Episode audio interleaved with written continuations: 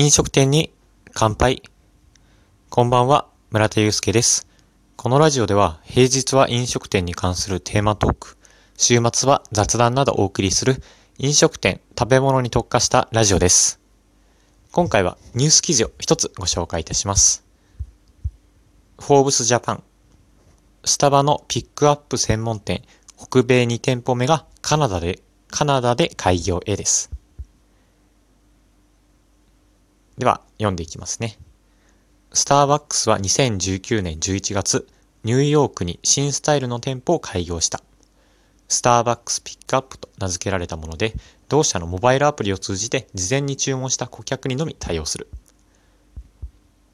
新店舗の利用方法はシンプルです。顧客はまずスターバックスのモバイルアプリを開き、商品をピックアップする店舗を選択します。注文してお店で受け取るだけ。店内に座席はなく、カウンターで飲み物を注文することはできない。ただ、注文内容と違っていた場合には、作り直しなどに応じるということですね。このスターバックスの店舗なんですけども、僕はちょっとニュースを読んでいてびっくりしました。というのも、スターバックスさんといえば、やはりその、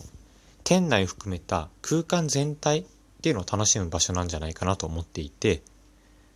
まあ、僕たちがそうやってお店に行ったら、店員さんはこんにちはって明るく挨拶してくださっていて、で、作る時もおしゃれなね、カウンターとか、まあ、そうですね、カウンターとかでドリンクを作る姿を見て、で、それを席に行って本を読んだりとか、友達とお話ししながら楽しむっていう、そういうイメージがあったんですね。なので、この、それとはちょっと正反対の位置にあるお持ち帰りだけっていうところに少し驚きを感じました。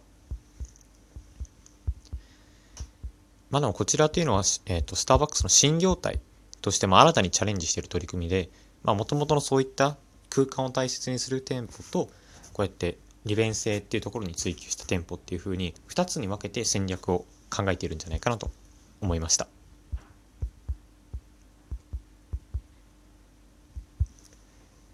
うん、僕自身もスターバックスっていうのは結構テイクアウトにもいいなと思っていて、